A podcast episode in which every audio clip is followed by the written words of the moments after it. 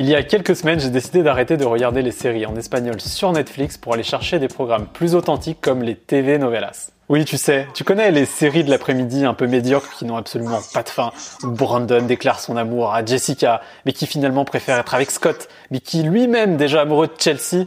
Je tiens beaucoup à toi. C'est mignon, ça donne envie de savoir la suite. Le suspense est insoutenable. Tu vas me dire, mais Damien, pourquoi tu me parles des feux de l'amour? Eh bien, tout simplement parce qu'il existe exactement le même genre de série en espagnol. L'avantage, c'est que c'est gratuit. Tu peux les regarder en replay, cela ne nécessite pas d'abonnement. Mais surtout que contrairement à d'autres séries comme tu peux trouver sur Netflix, il n'y a pas ou peu de scènes d'action. Pas de voiture qui explose, pas de poursuite sur l'autoroute, ni même de scènes de combat.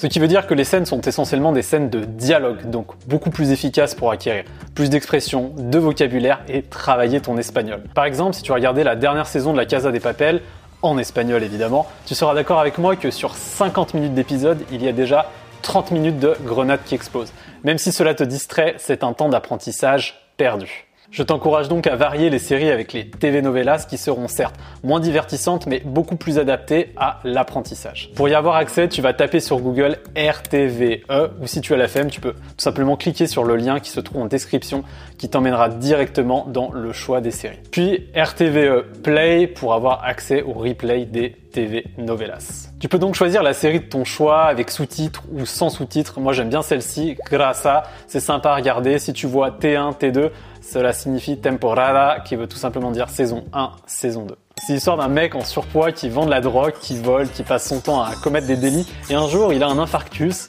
et euh, le médecin lui dit qu'il doit se mettre au sport et arrêter ses mauvaises habitudes sans quoi il va mourir. On le voit donc changer suite à cet incident et c'est plutôt rigolo à regarder. Tu trouveras également Masterchef en espagnol. Si tu aimes du coup la version française, tu vas pouvoir apprécier sa version en espagnol, apprendre des recettes et surtout être incollable sur le vocabulaire lié à la nourriture.